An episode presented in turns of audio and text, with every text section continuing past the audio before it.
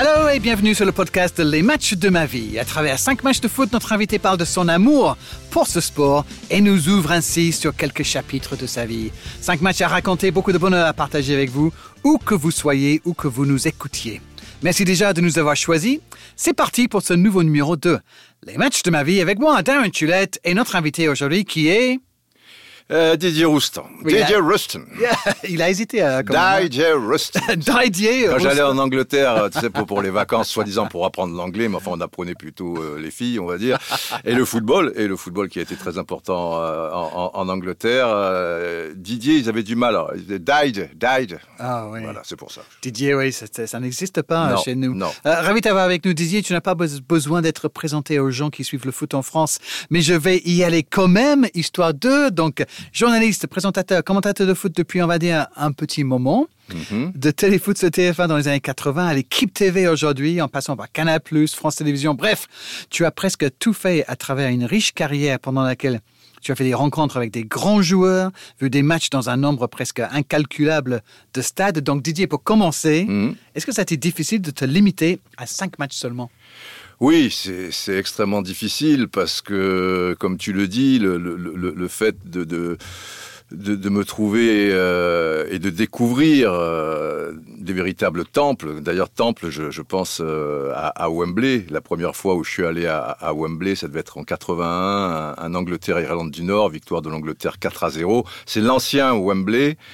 Et c'était ex- exceptionnel. Donc, pour, pour des tas de raisons, euh, ça a été un- une douleur quoi, de, de, me, de, me- de me limiter à, à cinq matchs. Mais, mais bon, je, je, je suis aux ordres. Tu es mon capitaine, Darren. vrai, ouais. Je ne suis qu'un modeste matelot. Je, C'est presque je m'exécute. Choisir entre ses enfants, c'est dur, c'est dur. Exactement. Match numéro un, Didier. Alors, quel est ton choix et pour quelle raison? Eh bien, c'est en 1970, la Coupe du Monde 1970. J'ai découvert la Coupe du Monde en 1966, mais c'était un peu moins clair. 1970, euh, j'ai 12 ans. Et c'est la rencontre Brésil-Tchécoslovaquie. C'est le premier match du, Brésil de, son groupe. Euh, Ça se passe à, Guadalajara avec euh, donc Pelé. Et en étant canois, j'avais une relation particulière avec le Brésil. Bon, déjà, je suis d'origine antillaise et j'ai des racines aussi africaines. Je suis né à Brazzaville, etc. Et tout. Donc, le, le- le Brésil, tu, tu sens que ce sont un peu les tiens, quoi, après la, a- après la France, euh, qui ne participait pas, en plus, à cette phase finale de, de, de Coupe du Monde. En plus, à Cannes, on a ce qu'on appelle, euh, enfin, à l'époque, il y avait le, le tournoi international junior, qui était le plus prestigieux du monde, et où venait depuis 2-3 ans, à cette époque-là, peut-être à partir de 67, l'équipe nationale du Brésil, Mm. junior dont certains sont devenus des, des grands joueurs après. Et il y avait aussi l'Argentine. Euh, J'ai vu, moi, des Mario Kempes, des Bertoni, alors j'étais ramasseur de balles, tout, Ah tout oui. ça et tout. Et je me souviens, gosse, parce que ce, ce maillot est tellement beau, euh, ils, euh, ils créchaient à un hôtel qui s'appelle Hôtel de, de la Tour, à Cannes, un peu sur les, les hauteurs. Et avec les mobilettes, avec les copains, on, on allait là-haut et, et, et on pleurait misère pour avoir un maillot du Brésil, etc. Et tout. Donc, il y avait une relation à- avec cette équipe. Et puis, Pelé, Pelé, Pelé, Pelé, bon, voilà, etc. Donc, euh, je, ce, ce- ce match euh, était fou pour moi. Mais, drame, drame. Cette Coupe du Monde 70 se dispute assez tôt, et c'est-à-dire que nous sommes encore en période scolaire. Mhm. Et le lendemain, j'ai j'ai classe. Ouais. Et avec le décalage horaire, euh, comme il y a 6-7 heures avec le, le Mexique, hein, parce que la phase finale se, se joue au Mexique en, en 70, ça veut dire que quand la rencontre est à 16 heures, et c'était le cas pour Brésil-Tchécoslovaquie, 16 heures heure locale, ça veut dire que pour toi, il est 23 heures. Et 23 heures, quand tu as 12 ans, euh, c'est un peu dur, quoi. Donc, vers, euh, je tiens, je tiens, je tiens, je tiens. Et, et à 22h15, 22h20, j'en peux plus. Et je dis à, à mon père, j'ai dit, écoute, papa, je, je vais me coucher, tu me réveilles à 23h euh, pour, pour le match, euh, évidemment. Et, et je m'écroule. Mon père arrive à 23h, enfin au moins 5, tu vois. Didier, ça va commencer, les hymnes, patins, couffins, trucs. Donc lui, il voulait bien que tu regardes le match comme Ah oui, oui, oui. 23 Ah oui, oui, il oui. pas genre, il Ah, il, il demain. comprenait ça parce il que c'était un fan de football, euh, etc. et tout. Ma mère, euh, bon, laissait faire, euh, voilà. Télé noir et blanc, tranquille. bref. Didier, c'est les hymnes, là, les machins. Et j'étais mort de chez mort. Et je lui dit, écoute papa, je n'en peux plus. Euh, je dors. Je, Demain matin, au petit déjeuner, tu m'expliques le match. Il y aura d'autres matchs du Brésil. Euh, on, verra ça et tout. Et je, je me rendors. Mon père, me connaissant et sachant que j'aurais regretté euh, énormément, peut-être toute ma vie, d'être passé à côté de, ce match, revient à la huitième minute, c'est-à-dire qu'il est 23h08, et mhm. Petras pour la Tchécoslovaquie a ouvert la marque. Mhm. Et il revient à la charge, il me dit Didier, la Tchécoslovaquie vient d'ouvrir la marque, blablabla. Et là, c'est complètement stupide, mais dans ma tête, je me dis, le Brésil a besoin de moi. et je me lève tel un diable de ma boîte et, je vais dans le salon et, là, collé à l'épaule de, mon père, euh, entre deux os et tout, mais ça a été merveilleux. Ça a été une ode au football, parce que Pelé et, les autres joueurs qu'on connaissait pas, euh, qu'on découvrait euh, à l'époque, on n'avait pas les mêmes moyens d'information, et puis tous ces joueurs mm. jouaient au Brésil, les, Gerson, les Rivellino, les Clodoaldo, Jair Zino, Tostão, tout ça et tout. Et c'est là où, Pelé donc tente du milieu de terrain ce, but face au grand Victor, le gardien tchèque, et ça, et ça rase euh, le, poteau, victoire 4 à 1, et truc. Voilà, donc ce, ce match m'a marqué à à, jamais. J'ai été marqué au, fer rouge et ça ça m'a beaucoup influencé de toute manière le football du Brésil et de l'Ajax de Cruyff plus tard. Euh, par rapport à mon approche de, de ce sport. C'est, et qui sait, Didier, si tu serais resté au lit, peut-être que le Brésil ne revient jamais à, euh, eh ben, pour gagner ce match. Eh bien, justement, justement, j'aurais dû le dire, euh, appeler quand je l'ai croisé quelques années plus tard. tu pourrais me dire merci. Hein, bon, si je reste dormir, faut commencer par une défaite. vous avez l'air fin, va savoir. Tu disais donc que tu avais 12 ans lorsque tu regardes ce match avec ton papa à Cannes, devant la télé en noir et blanc. Noir et blanc, Et quels sont les, les souvenirs de ton enfance? Décris-nous un petit peu le, gamin que tu étais oh, J'étais un gamin turbulent, euh, heureux, parce qu'une enfance à Cannes, je pense qu'il y, a pire. Euh, même si je, souffrais un peu de, l'absence de mes parents qui n'étaient qui pas toujours très, très présents.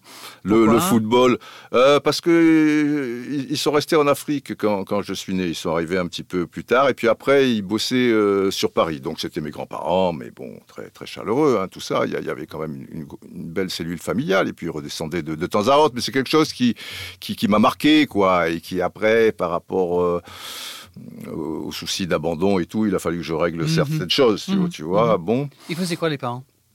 Euh, mon père était au travaillait avec l'Afrique euh, pour le gouvernement français. Il était au Fonds monétaire. L'Afrique, pas le fric. Non, non, non, non. L'Afrique, l'Afrique.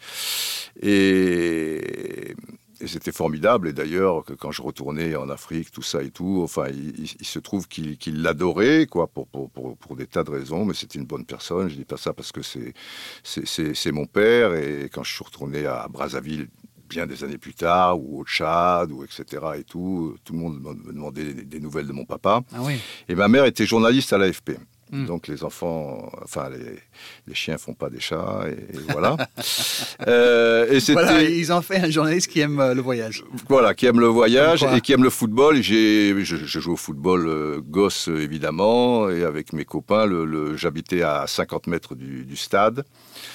Euh, je suis aussi d'une origine, enfin, de par ma mère, d'une famille antillaise et des, mhm. grands malades de football aussi. Donc j'étais encerclé, quoi. J'ai eu un, regret dans ma vie, c'est de pas avoir touché à la musique, parce que j'aime beaucoup la musique et, et bon, j'aurais aimé savoir maîtriser à peu près un instrument, tu vois, la, guitare, notamment. Donc tu jouais beaucoup au foot déjà à 12 ans quand tu regardes cette Ah ouais. Tu déjà un joueur de ah, foot. Bah, oui, oui, depuis l'âge de, 5 ans, 6 ans. Euh, dans les dans les matchs de ma vie, euh, j'aurais pu te parler, pu te parler du premier où quand j'ai 4-5 ans, euh, mon père m'amène au stade des Hespérides où jouent les professionnels de la SCAN avec en deuxième division, mais c'est trop vague dans, ma tête, quoi. Mais, ça m'a marqué aussi parce que les, couleurs, les rugissements, euh, la gueule des, gens, euh, voilà, c'est cette sorte de fraternité dans l'émotion, en tout cas. Tu vois, ce grand rectangle vert, ces gens qui s'agitent. Oui, ouais, oui, ça reste quand même. Hein. Ça, ouais, ça, avec, son père, oui. Ah, avec son, son père qui te tient dans, les bras sensiblement, et parce que j'avais peut-être moins de 4 ans même, je, je, pense, et, et, qui se fait engueuler parce que on revient à pied. 50 mètres, on n'allait pas y aller en voiture, si tu veux. Mais il faisait beau quand on est parti et il pleuvait comme vache qui pisse quand on est rentré. et donc, j'étais trempé et, ma mère a engueulé mon père, je me souviens. enfin, voilà. Les femmes. Moi, je me souviens du premier match où mon père m'amène voir Brighton, en troisième division à cette époque, mais il y mm. avait quand même 15 euh, 000 personnes au stade. Mm-hmm. Et je me souviens très clairement de quelque chose qui portait avec lui parce que j'étais euh, trop petit. On est debout, évidemment. Il et on pouvait entrer dans le stade à cette époque-là avec une boîte, la, boîte qui contient les bouteilles de bière. Ah d'accord, ok. Vide, vide hein, je, souligne. Hein, il pouvait t'asseoir dessus en fait. J'étais debout dessus. Ah, debout Donc, dessus. Et oui, on rentre dans le stade avec ça. Eh oui, bien il sûr. le met et je me mets dessus. Évidemment, et pouvoir regarder. évidemment. Mais, mais le football, comme je dis toujours, la, la force du football aussi, c'est ce lien avec l'enfance qu'on ne coupe jamais, ce, ce, ce, fil invisible qui te ramène euh, à l'enfance. Et, et, après, tu as beau avoir 40, 50, 60 ans, etc. C'est ce lien merveilleux qui, qui, te fait oublier bon, les, les éternelles vicissitudes de de la vie, quoi, qui, qui, qui, sont là et tu t'échappes et, et, tu retrouves le, voilà, une, forme euh, d'innocence, quoi. Enfin, moi, enfin, à mon niveau, c'est comme ça, en tout cas. Donc, 12 ans, tu joues au foot et t'es, es bon? T'es bon petit joueur à 12 ans? Bah, il se trouve que je suis pas mal, ouais, ouais, ouais. Euh, je joue à la ESCAN, qui est un, club euh, connu pour sa formation et qui a toujours des, des, grosses équipes de jeunes. Je joue dans les meilleures équipes de jeunes.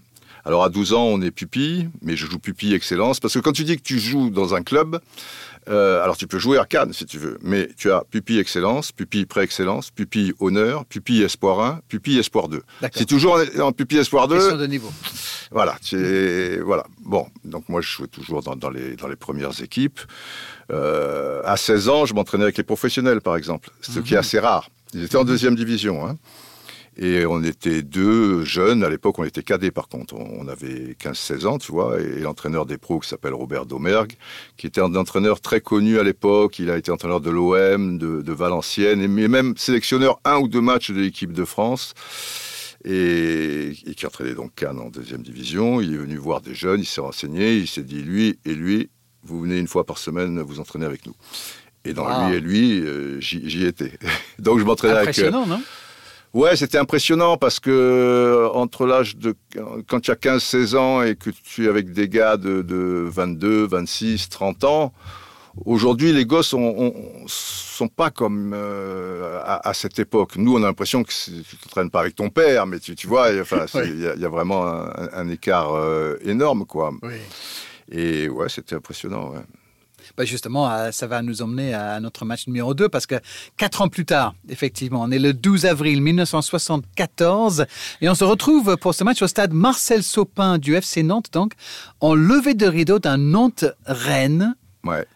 Ce match, c'était une demi-finale de la Coupe Paul Nicolas, c'est ça? Oui, c'est l'équivalent de la Coupe Gambardella pour les juniors, c'est la Coupe de France cadet. D'accord. Et donc? Et donc, on est en demi-finale et on rencontre. Euh, Nantes, euh, où joue Thierry Tussaud, par exemple, qui fera une carrière internationale plus tard, et des joueurs qui, eux, sont déjà dans un centre de formation. Mhm. Voilà, ce qui n'était pas le cas de, nous, euh, Canois. Euh, mais on avait, c'est vrai, une grosse équipe. et le stade Marcel Sopin, c'est là où jouait le FC Nantes d'Henri Michel, Max Bossis, etc., avant que Nantes aille à la Beaujoire, et le match inaugural de la Beaujoire, le, France-Belgique 5-0, donc de, l'Euro 84. Mhm. C'est le stade, et on fait un lever de rideau. Et à l'époque, ça n'existe plus aujourd'hui, soi-disant pour soigner la pelouse, etc. et tout. Mais il faut savoir que euh, avant le match professionnel, il y avait toujours, voilà, un match avant de, jeunes, euh, moins jeunes, de vétérans ou, des choses comme ça. Ce qui était sympa pour le, pour le spectateur, évidemment, qui était dans les tribunes et qui voyait. et, j'en ai fait pas mal, et notamment celui-là. Alors celui-là, évidemment, euh, il a une connotation particulière euh, et, il m'a touché profondément parce que c'est une demi-finale de Coupe de France, c'est pas rien. Nantes on voyait les parcours des autres en Coupe de France. Et Nantes, ils gagnaient tous leurs matchs 7 à 1, 5-0, etc. Et tout, Bon, nous, on avait battu Nîmes, qui était une grosse équipe. Enfin, voilà, il n'y avait pas. Oui, enfin, une petite crainte de, prendre une valise, mais on connaissait nos, forces aussi. tu jouais quel poste? Moi, je, jouais libéraux ou arrière-gauche. D'accord. Et ce Gaucher match, ce- pardon Gaucher Non, droitier. Ah. J'étais l'Amoros euh, Oui, d'accord. avant Amoros. Mais j'aimais bien parce qu'effectivement déjà, tu vois, je, après je repiquais sur mon bon pied, truc. Voilà. Et comme du gauche j'étais pas maladroit, je pouvais quand même déborder. J'aimais bien attaquer en fait. J'étais un arrière moderne, une sorte de Terry Cooper de Ah Leeds oui. United. Oui. Oui, moi j'adorais Leeds Belle United référence. et Terry Cooper, c'était l'une de mes idoles. Et et donc euh, super pelouse et tout, tu sauves, bah, bah, bah. on a perdu 15-0. On a tapé deux fois la transversale. Hmm. On aurait pu gagner avec un petit peu de, de- de réussite. Alors ce match, c'est terrible parce que, évidemment, euh, je me souviens que j'ai en mobilette, je te parlais de mobilette, machin, j'avais un Ciao rouge, et euh, j'ai un accident dix jours avant. Enfin, un accident, pas, pas, pas dramatique, mais je me nique un peu la cheville. Mhm. Et alors là, c'est le drame, et j'ai mal à la cheville. Et, et je dis à mon entraîneur, et j'avais peur, tu, tu vois, l'angoisse de ne de pas jouer ce, ce foutu match qui était pour nous le, le Graal. Les gens imaginent pas. Bon, demi-finale de Coupe de France cadet, évidemment, pour certaines personnes, enfin professionnelles en tout cas, c'est ridicule. Ouais, mais enfin, Mais euh, 16 ans, jouer dans une ouais, un stade comme voilà, ça. tu vas avoir 20 000 spectateurs Ouais. en face de l'achat. Et attention, si tu gagnes, si tu te qualifies, tu joueras le mois plus tard en levée de rideau au Parc des Princes de France-Argentine amicale. Oh, pas mal. Mm. Là, après, on est au Parc des Princes, Ouais. tu vois, et donc tu la connais, cette perspective. Ouais. Et donc, je me nique la cheville et tout, bon, on fait des soins, tout ça. Et finalement, bon, euh, tout bordel, et, hein, et, et j'ai joué euh, avec, quoi. J'ai- serré les dents. Et en finale, ils ont battu euh, Ajaccio, ou le Gazélec d'Ajaccio, je sais plus, Nantes, 3-0. Ils étaient bien moins forts que nous, tu vois. Le, le tirage a toujours une importance dans une Mhm. compétition. Si on les, tu vois, on tombe Ouais. contre Ajaccio en demi-finale, euh, évidemment. Et, voilà. Et j'ai raté deux choses comme ça, Ah oui à Rennes. C'est quoi l'autre? Voilà. Si j'ai aucun regret, si tu veux, les gens disent tu regrettes pas de pas avoir été footballeur professionnel, de pas truc. Je n'en saurais jamais si j'avais les, qualités suffisantes, quoi, ou, truc. Bon, c'est pas parce que tu t'entraînes avec les pros à 15 ans, des, des bons jeunes, il y en a des milliers et des milliers. euh, c'est écrit comme ça. Et vraiment, il n'y a jamais eu aucun regret, surtout que.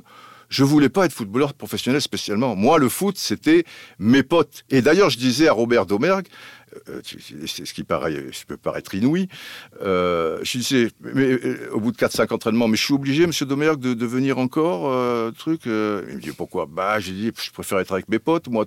Et, et ça paraît fou, si tu veux. Oui. Tu vois, aujourd'hui, les gens, ils tueraient père et mère pour s'entraîner avec les pros et éventuellement envisager quelque chose.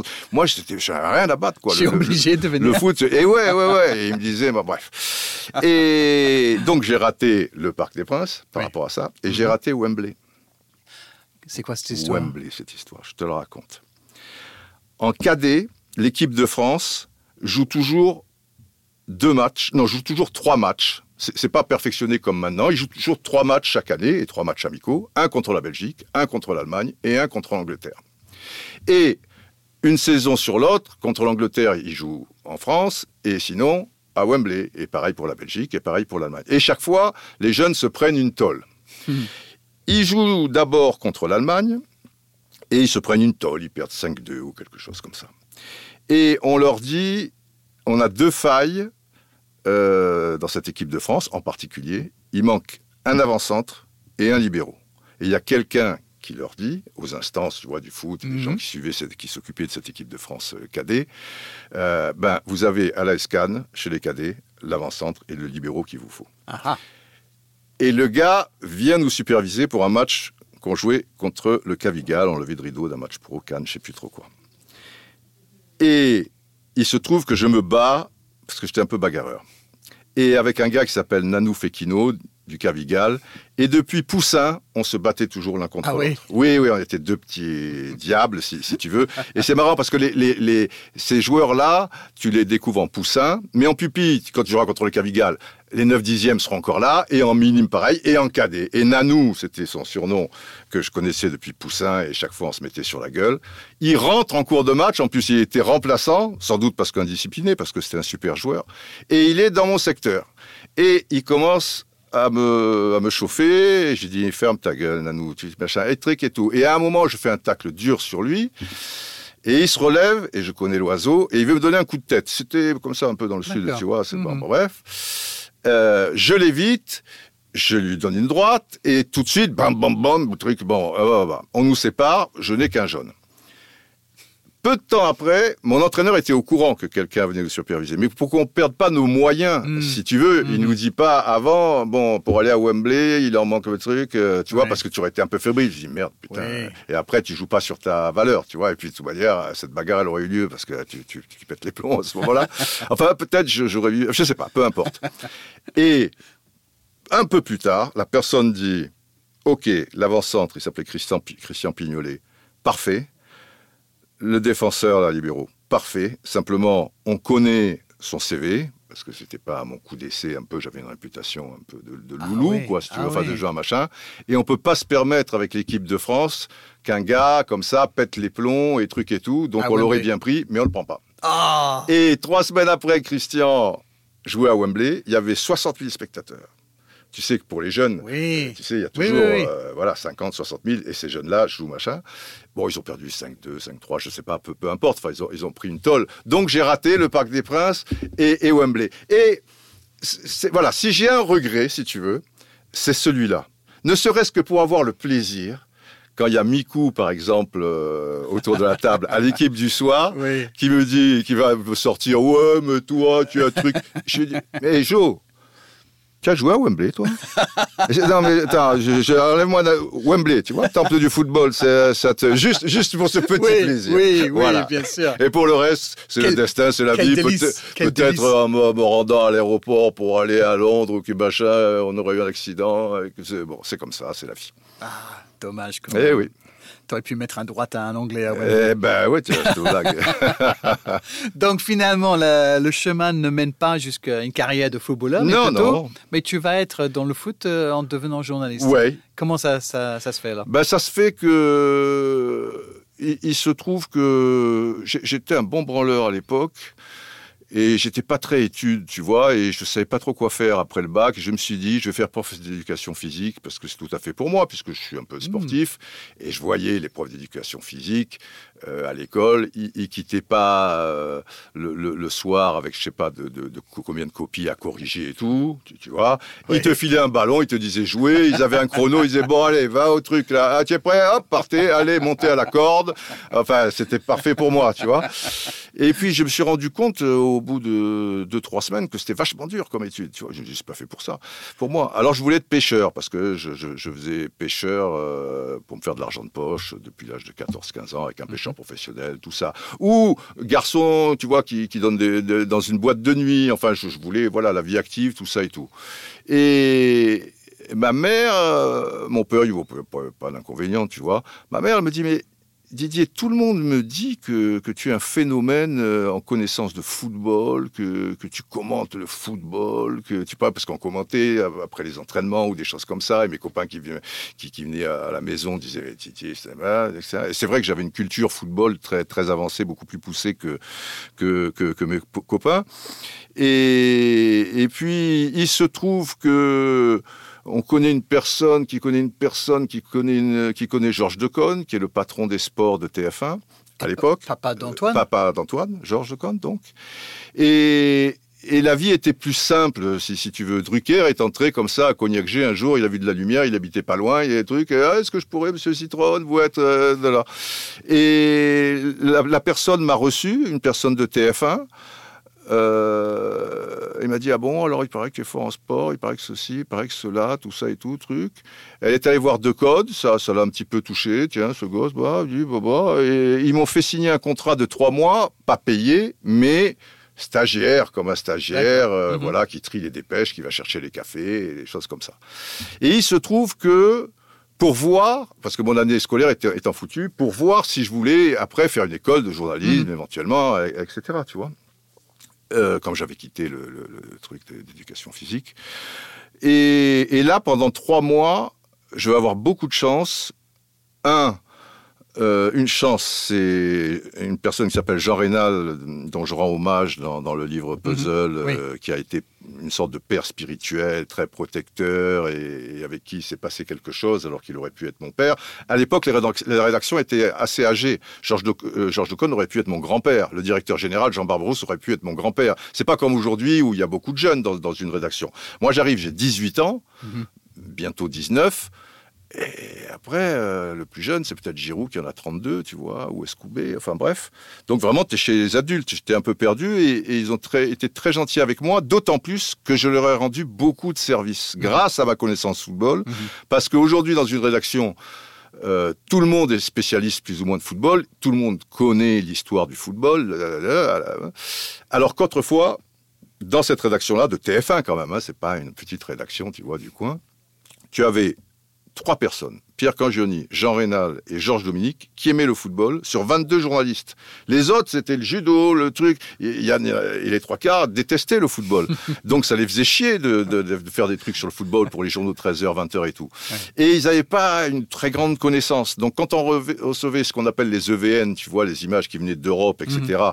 Et il n'y avait pas sur les dépêches le nom des buteurs, euh, mhm. l'histoire du club. Aujourd'hui, bon, avec les, réseaux, tout ça et tout. on arrive à trouver tout ça. arrive à trouver tout ça. Et eh ben moi, il, m'appelait et je disais euh, ça c'est euh, David O'Leary, euh, ça les Arsenal on surnomme les Gunners, ça veut dire quoi? Les canonniers, machin. Le, voilà, le gars c'est Frank Stapleton. D'ailleurs ils sont tous les deux mhm. irlandais, etc., etc.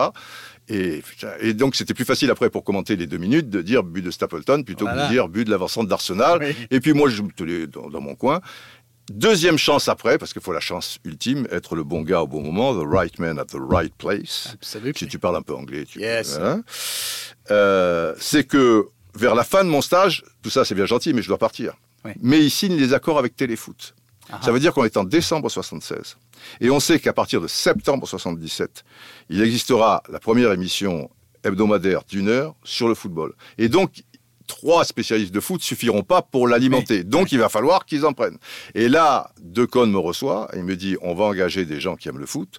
Je reste sur le cul les retours que j'ai par rapport aux journalistes de la rédaction qui t'adorent en tant qu'homme aussi, parce qu'il s'est passé aussi quelque chose, machin, état d'esprit, et aussi par rapport à tes connaissances. Bah donc, euh, si tu en es d'accord, euh, ok, tu vas être payé une misère, mais on va te faire signer un contrat, un truc. Voilà l'histoire. Ça commence comme ça. Et 47 ans plus tard, nous y sommes euh, encore à parler football à côté d'un micro. comme quoi. Allez, un saut en avant de 8 ans maintenant pour euh, ton match numéro 3. Nous voilà à la Coupe du Monde de, 1982, mais tu, n'as pas choisi, comme beaucoup, la demi-finale entre la France et l'Allemagne, mais plutôt un Brésil-Argentine à Barcelone ce 2 juillet, donc 82. Pourquoi ce match-là? Alors déjà, il faut savoir que, alors je couvrais la Coupe du Monde pour euh, TF1, je, commentais des, matchs avec euh, Henri Michel euh, notamment, mhm. et ce, malheureusement, ce France-Allemagne à Séville, je l'ai raté physiquement parce que l'après-midi, ou en milieu d'après-midi, je commentais à Barcelone, Italie, Pologne, mhm. l'autre demi-finale. Et il n'y avait pas d'avion à partir de 18h, 19h pour aller à Séville. Donc, j'ai vu le match avec Henri et Alain de Martignac, euh, photographe à l'époque euh, de, de, 11 mondial, euh, sur les Ramblas, là, enfin, avec des, copines, des trucs. Hein. et, et, on est passé un peu à côté. Hmm. Tu vois On n'a pas mesuré hmm. ce qui s'était passé. Hmm. donc, ce, alors, évidemment, France-Allemagne, France-RFA est, un chef-d'œuvre pour des tas de raisons. Mais euh, la Coupe du Monde 82, pour moi, c'est le Brésil. Le Brésil de Télé Santana, avec les Cerezo, Zico, Socrates. On revient toujours au Brésil, on revient toujours à la source, tu eh vois, 70, 82, etc. Et j'ai commenté quelques matchs du, Brésil, notamment au premier tour. J'ai assisté à Brésil-URSS, le 4-1, etc. Socrates, ballon qui passe entre les jambes, Eder qui se la pique et, qui reprend de voler, Dassaef, tu vois qui reste. Il y avait euh, Brésil-Irlande du Nord aussi, non? Il y avait Brésil-Écosse et Brésil-Nouvelle-Zélande. Ah, c'était Écosse, ouais, ouais, ouais, euh, je crois que c'est Brésil-Écosse. Non, c'est peut-être Pays-Bas-Écosse. Non, c'est peut-être Irlande. Moi, je me souviens du Brésil-Nouvelle-Zélande parce que celui-là, je le commente. 5-0 avec un ciseau de, de, Zico. parce que j'allais dire, je me souviens d'un récit d'un joueur, il me semblait que c'était un Irlandais, mais bref, qui a écrit ils étaient dans le tunnel avant de jouer contre le Brésil, uh-huh. Socrates et tout. Donc déjà, ils sont impressionnés. Hmm. Mais eux, ils s'étaient crispés comme tout parce que c'était peut-être en 86 avec Whiteside. Tout en tout cas, ils voient les, les joueurs brésiliens.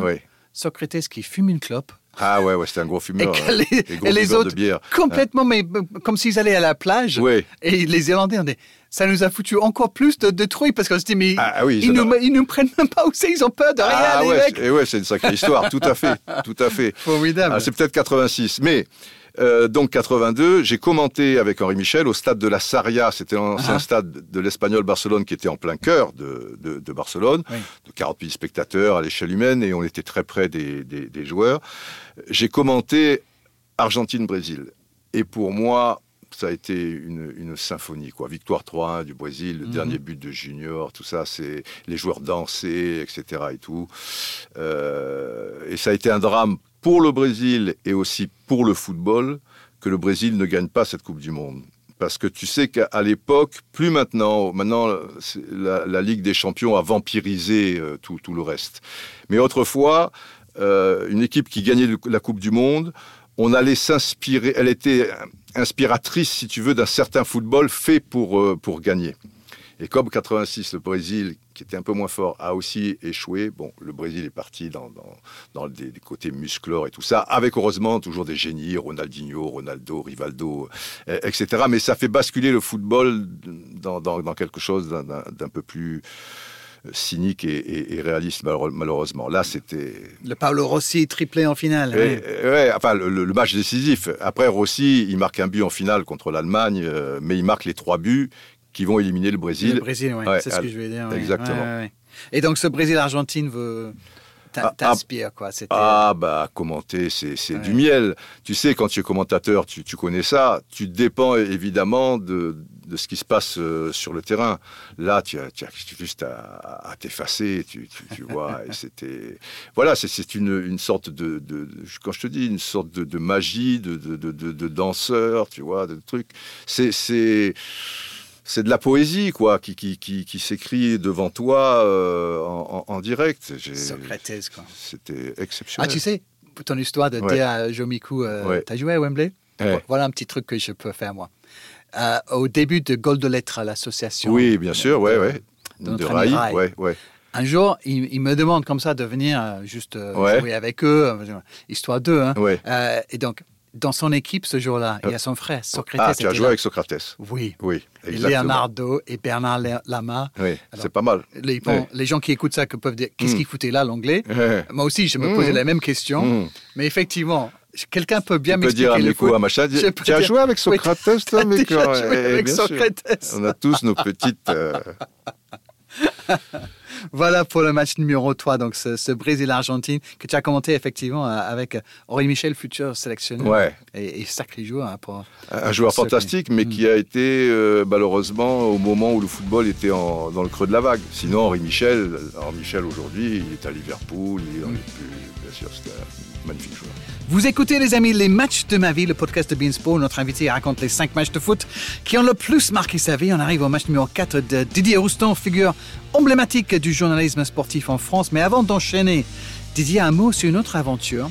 Euh, Tu as quitté le journalisme en quelque sorte en 95 pour créer l'Association internationale des joueurs professionnels, un syndicat donc des joueurs, Mhm. avec notamment Eric Cantona et Diego Maradona. Mhm. Tu en es devenu le secrétaire général C'est ça. On veut, on veut savoir euh, tous de, de cette aventure. Qui a eu l'idée? Comment tu as pu faire? Et comment tu te retrouves avec Cantona et Maradona dans cette histoire? Dans, dans cette galère, Dans tu cette pourrais galère. dire. Non, c'est. Je l'explique dans, dans, dans Puzzle aussi, euh, Effectivement. as- assez en, Et très en bien, détail, parce que, Oui. parce que sinon, là, il nous faut 4 heures. Mais en, en faisant court, on va dire que, que, que Maradona, c'est son idée, hein, euh, qui était un révolutionnaire dans l'âme, mais c'est la réalité, euh, qui était quelqu'un d'extrêmement généreux et extrêmement soucieux de, de ses partenaires qui était profondément collectif, et c'est la réalité. Moi, je l'ai vécu de l'intérieur. Si tu veux, au Mhm. moins, je, je peux parler. Je n'ai pas beaucoup de gens, peut-être, tu vois, qui disent, bon, Mhm. j'ai vécu de l'intérieur et avec ses coéquipiers, avec hein. Et il se trouve que je le connaissais parce qu'on avait déjà bossé un petit peu ensemble, des interviews quand il venait sur Paris ou des choses comme ça. Mais je le connaissais euh, sans plus. Mais on avait accroché parce que j'avais fait rigoler sur des trucs comme ça. Enfin, il voyait qui, qui, qui j'étais. Et en plus, euh, peu de temps avant euh, la rencontre qui va se passer avec Cantona, Mhm. Maradona Cantona, donc, euh, il se trouve que j'avais fait un, un documentaire sur Diego, et donc il m'avait bien en tête. Euh, en plus, j'avais eu une rage dedans et il s'était occupé, lui, il disait Ah putain, mais allez chercher pour Didier euh, des, des, hum, des médicaments, c'est pas encore fait. Enfin, bon, on était, tu, tu, tu vois, une période où on se fréquentait un peu de loin, mais voilà. Et il, il arrive avec Gianni Mina, qui est un très grand ami à moi, qui est une sorte de Bernard Pivot, enfin quelqu'un, tu, vois, qui fréquente le, enfin, tout ce qui est artiste, euh, mais, mais plus les révolutionnaires aussi, tu vois, mhm. d'Amérique du Sud, qui a, ami euh, copain avec Fidel Castro, etc. et tout. Un intellectuel quand je dis Bernard mhm. Pivot. Après, ça n'a rien à voir. Euh, et, Gianni me demande d'aller le chercher à, l'aéroport parce qu'il venait pour la remise du super Ballon d'Or de Diego. Tu sais que Diego Maradona étant argentin, à l'époque du règlement de mhm. France Football, il pouvait pas avoir le Ballon d'Or. Il n'y avait que les Européens avec des Européens. Mhm. Et même si tu étais, que tu jouais en Europe comme lui à Naples, si tu n'étais pas européen, tu pouvais pas. Ça a été ouvert en 95 et le premier a été Georges Weah, etc. Et tout. Mais Diego avait arrêté sa carrière depuis longtemps. Et donc France Football a eu l'idée, par l'intermédiaire de son rédacteur en chef euh, à l'époque, euh, François de Montvalon, de donner un super ballon d'or euh, hommage à Maradona, qui évidemment l'aurait eu en 86, en 89, machin, si le règlement mhm. avait été différent. D'accord, sur les gestes. Voilà. Alors, Gianni me demande d'aller le chercher euh, à, l'aéroport. Il arrive avec Maradona. De Cuba, justement, via euh, Madrid et, Paris. Comme je sais que ça va être l'émeute quand Maradona va sortir à Ninala, je m'arrange avec les douaniers, l'avantage d'être un peu connu, enfin tu vois un truc, il me dit ah monsieur Austin allez passer par là, didi dala, et je les récupère au bagage. Donc je vois Gianni, et Diego vient vers moi, on se fait un abrazo, comme on dit là-bas. Mhm. Euh, et il me dit, en espagnol donc, il me dit, en me, tapant, tu sais, du doigt, comme il faisait de temps en temps sur le torse, tu sais, il me dit, Didier, je sais que tu es très ami avec Cantona, je suis là trois jours, ou quelque chose comme ça, je veux voir Cantona. Ah, j'ai dit Diego, c'est peut-être pas facile parce qu'on sort du Boxing Day. On est le 2 janvier ou un truc comme ça, tu vois. Et comme il, voilà, il joue en pleine bourre. S'il est dispo, évidemment, il se fera un plaisir. Les deux ne se connaissaient pas, tu vois. D'accord. Et j'ai dit, mais je, je, je, vais l'appeler et je vais faire tout mon possible. Il dit, ouais, bah, bah, bah. Il me dit pas pourquoi. Euh, et dès que j'arrive euh, chez moi, enfin un petit peu après, j'appelle Eric. Et je lui dis, euh, Eric, j'ai croisé Maradona, il veut te voir. Oh euh, euh, il veut quoi? Et, comme un con, je lui dit, ben, putain, c'est con, j'ai pas demandé, mais je sais qu'il veut te voir. Ah, euh, alors attends. je savais qu'Eric avait une passion pour, pour Maradona, quoi. Je veux dire, ils sont de, la même tribu quelque part. Et finalement, il me dit, écoute, après-demain, 16 je peux être là vers 15-16 heures sur Paris. Après l'entraînement, je prends donc le Nola et je prendrai le premier pour l'entraînement le lendemain, tout mhm. ça et tout.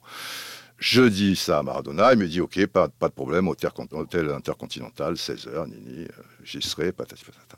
Je fais venir quand même une équipe de tournage, euh, là, et après je demanderai l'autorisation aux désintéressés s'ils me disent non, parce que c'est quand même Maradona Cantona à la eh rencontre. Euh, On a envie de voir ça. Si tu peux l'immortaliser, en eh faire profiter aussi les gens, et ça a été un moment hors temps entre deux, deux fou furieux, artiste, tout ce que ton veut, mais, mais, merveilleuses personnes. Et c'est là que Diego a dit, Eric, nous devons créer un syndicat mondial des joueurs. C'était une vieille idée de Maradona qui datait de la Coupe du Monde 86. Donc tu vois, c'était un peu le monstre du mhm. Loch Ness. Et là, on est début 95. Simplement, Maradona, il n'a pas beaucoup de constance, quoi. Mais tous les 4-5 mois, il se levait, ah, il faut créer un syndicat mondial. Hop, et après, il repartait dans sa tanière, faire, faire ça. Et pourquoi?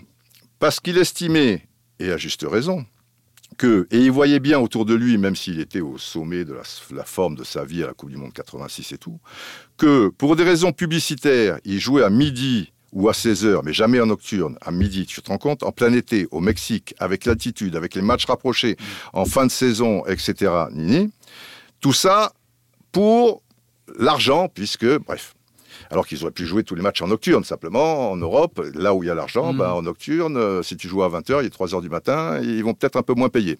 Donc, l'idée de Maradona, évidemment, les footballeurs euh, bénéficient aussi quelque part de cet argent, mais c'était quand même que ce sont les footballeurs qui font le football, ce sont donc eux qui génèrent cet argent, et il n'est pas normal, si tu veux, qu'ils ne soient pas autour d'une table. Ouais, même pas consultés. Même pas consultés. Et même pour l'évolution des règles. Mm-hmm. Si tu vois, hmm. être moins consulté. On dit, et, voilà, on dit, ah bah là, pourquoi pas, là, truc, euh, etc. et tout. Bon, bref. Et, sortant de là, de cette interview, Eric vient me voir et il me dit, il a raison, il faut créer, faut créer un, syndicat. Moi, évidemment, je, dis oui, il a raison, bah oui. Il me dit, bon, ah, parce qu'après, il, va vite, Eric. Tu crois qu'il mhm. est fou, mais il est très rationnel. Et il me dit, bon, disons les choses comme elles sont, ça fait 9 ans qu'il veut le créer. Ça veut dire que si on ne prend pas les affaires en main, dans 9 ans, on est encore à la case départ. Donc, il faut que tu t'en occupes et les ennuis sont arrivés. les ennuis parce que ça a été ça a été terrible. Mais bon, ça a duré quatre ans, ça a été des trucs, ça, ça a débouché sur une dépression, sur euh, ça m'a coûté deux bras et, des illusions perdues. Mais c'est c'est la vie. C'est j'étais le mec de la, tu vois, the right man at the right place à ce moment-là. Mais j'aurais préféré être une petite souris, tu vois, de l'autre côté. Mais je regrette rien. Pas de regret. On a essayé. D'accord quand même, ça, ça en fait des histoires, effectivement. Ah, bah ouais, et tu, le racontes très bien dans Puzzle, que, évidemment, je recommande à tous nos auditeurs. Allez, on va retourner donc à la liste et on va retrouver l'ami euh, Maradona bientôt. Mhm. Mais d'abord, on est au Parc des Princes pour la finale de l'Euro 84 entre la France et l'Espagne pour ce quatrième match sur ta liste. Didier, pourquoi avoir choisi celui-là? Bah Celui-là, parce que c'est le, sommet d'une génération qui aurait pu gagner la Coupe du Monde euh, en 86, euh, mhm. peut-être, hein, mais peut-être pas, même en 82, euh, qui, qui, qui, côtoyait les, étoiles. quoi. Et, et, là, il y avait beaucoup d'attentes au autour de cette compétition qui se passait en France. Et avec la génération Platini, les Giresse, Tigana et, compagnie, moi, j'ai, en plus, on avait sensiblement le même âge, j'étais très proche euh, d'eux. Euh, on va donc commenter avec Michel Denisot pour TF1 cette finale. Donc, ça augmente un petit peu l'émotion et qui peut s'avérer historique si ça finit bien. Et quelques jours avant, on avait déjà commenté le France-Portugal qui était émotionnellement... Moi, j'avais terminé, tu sais, d'arène debout, euh, torse nu. Ah et, ce qui fait que les commentateurs d'à côté, là, qui étaient justement portugais, tu vois, ils n'étaient pas horrifiés, mais enfin, ils me regardaient comme ça. Ah et, Michel, évidemment, toujours tiré à quatre épingles et tout. Il faisait 100, il faisait 100 degrés, c'était un volcan. J'en pouvais plus, j'aurais pu terminer en slip s'il y avait eu les tirs au but, tu vois. J'étais truc, j'étais survolté. Et, là, la finale, donc, et l'aboutissement de tout ça. J'aurais pu choisir France-Portugal, mais, mais là, la boucle va être bouclée.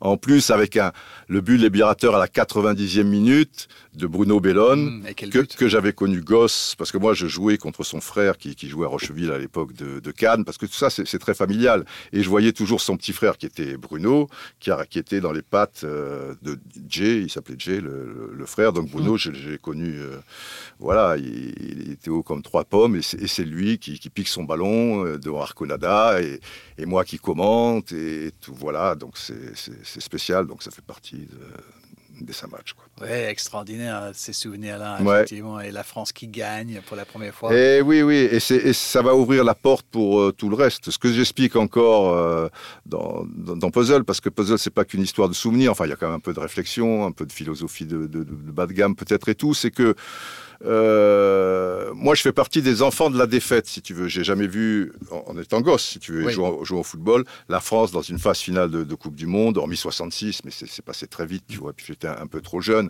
En Coupe d'Europe, euh, dans les euh, chaque, au premier tour, on se faisait balayer et tout. Et puis il y a eu Saint-Étienne, tu vois. Mhm.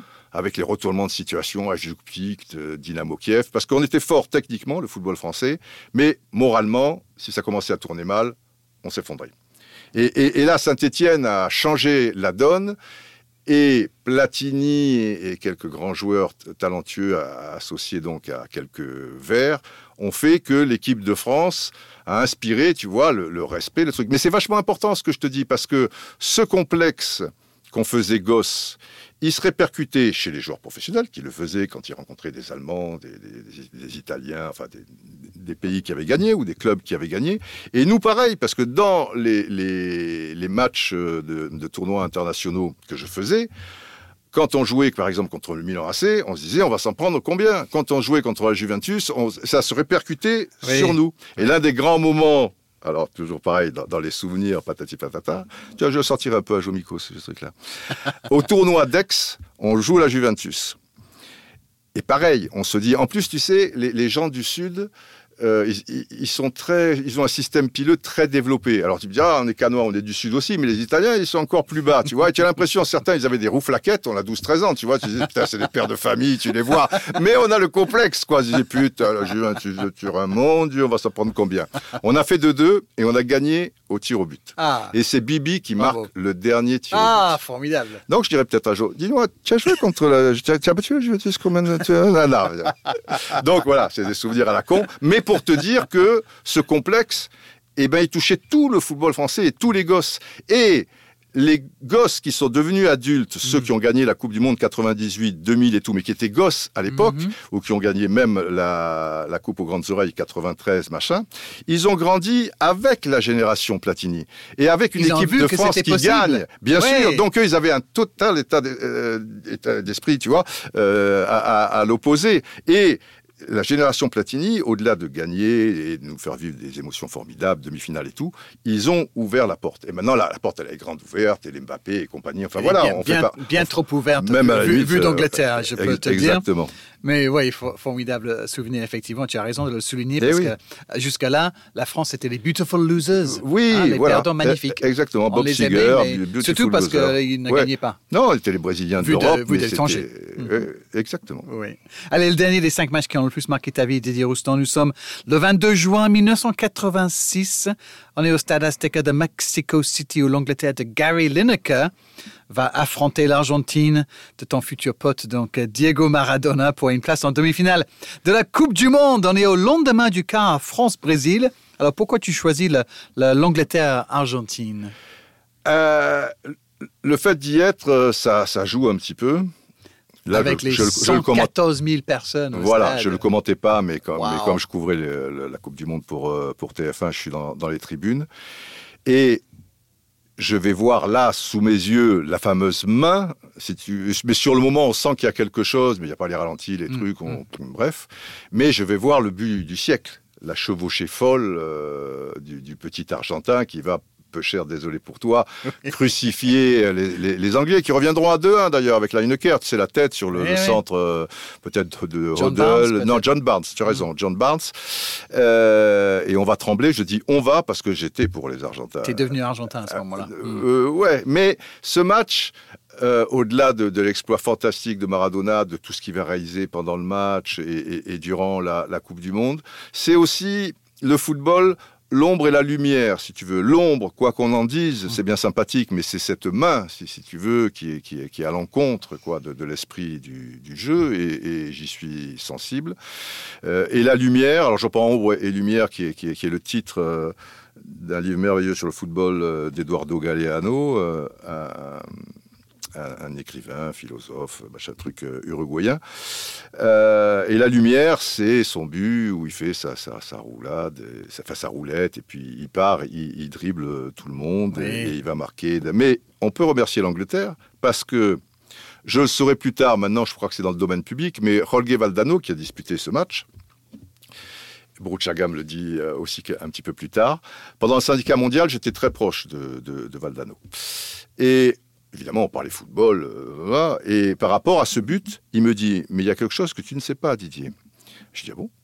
Il me dit, je suis toute l'action de, de, le- de- de l'envolée de, Diego. Et je suis sur sa gauche. Et chaque fois, je me dis, il va me la donner Oui. à un moment. Oui. Mais Maradona suit son, son, son affaire. Et, et, marque donc. Et il me dit, sous la douche, je suis avec Diego. Et je lui dis, putain, Diego, je croyais qu'à un moment... as- Et Maradona lui dit, mais Jorge, tu sais que c'était pour moi dans le cerveau quelque chose d'épouvantable. Chaque fois, je me disais, je la donne euh, à Jorge. Et boum, arrivé un butcher, je, et je, je la donne à Jorge. Et boum, je la donne à Jorge. Voilà, je, la, je la donne.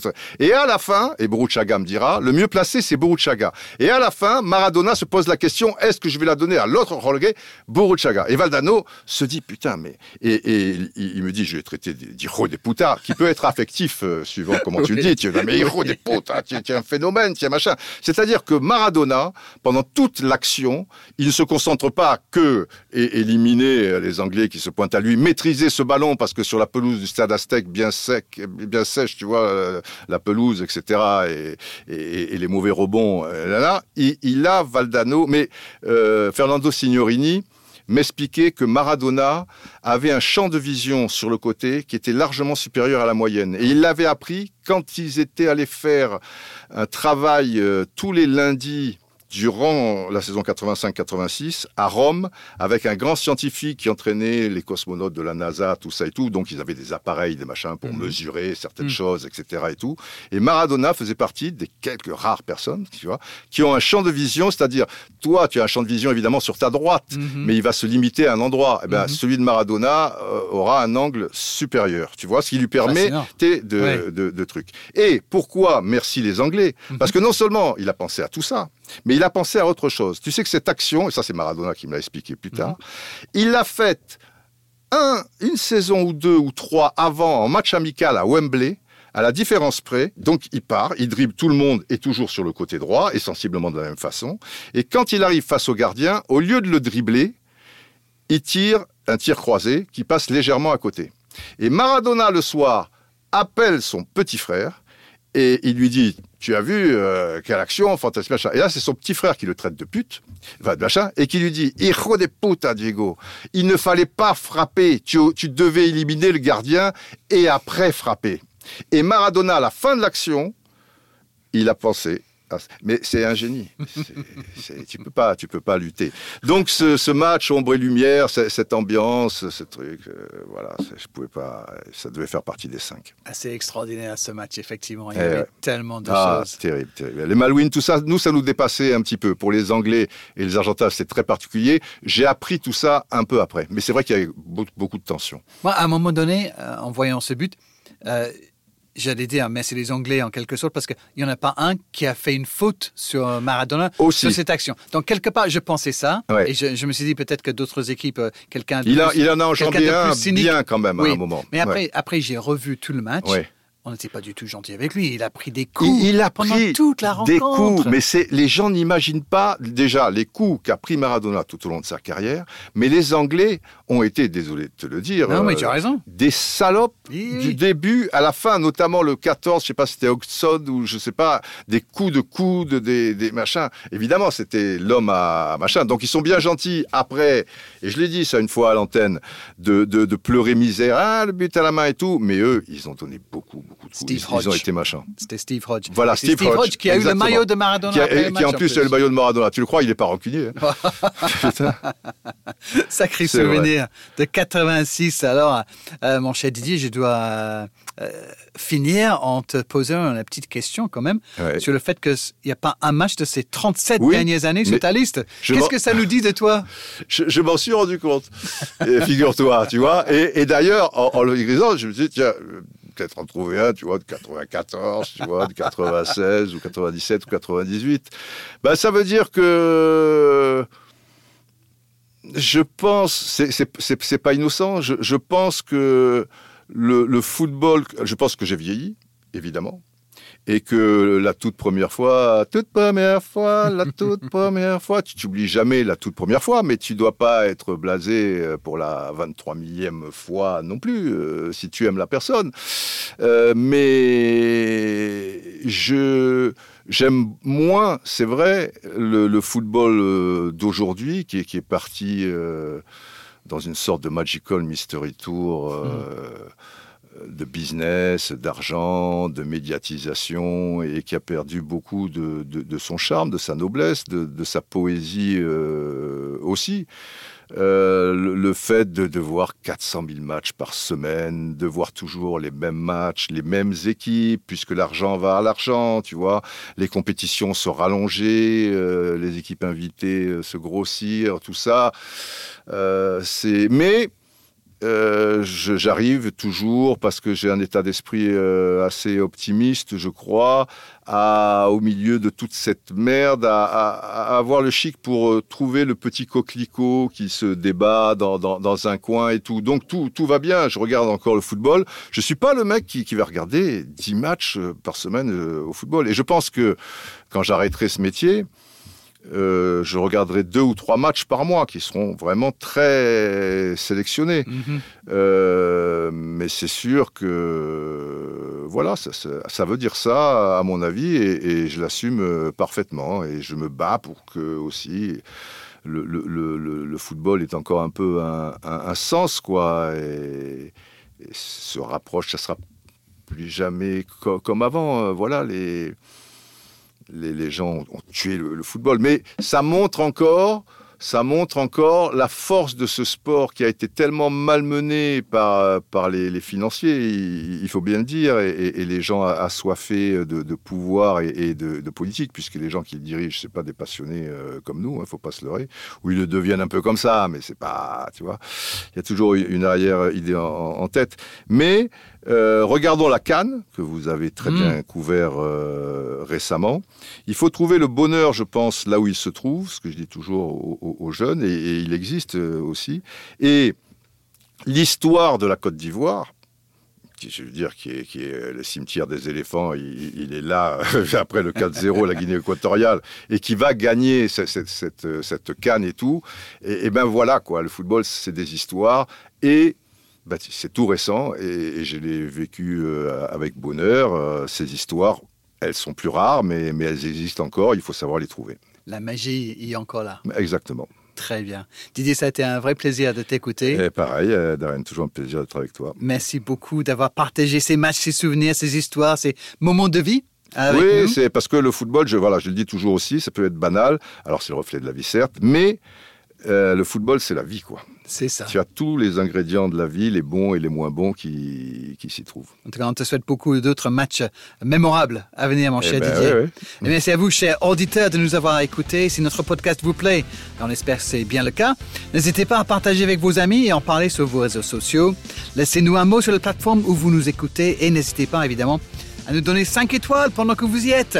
Allez, à très vite pour un nouvel épisode de Les matchs de ma vie. Bye bye.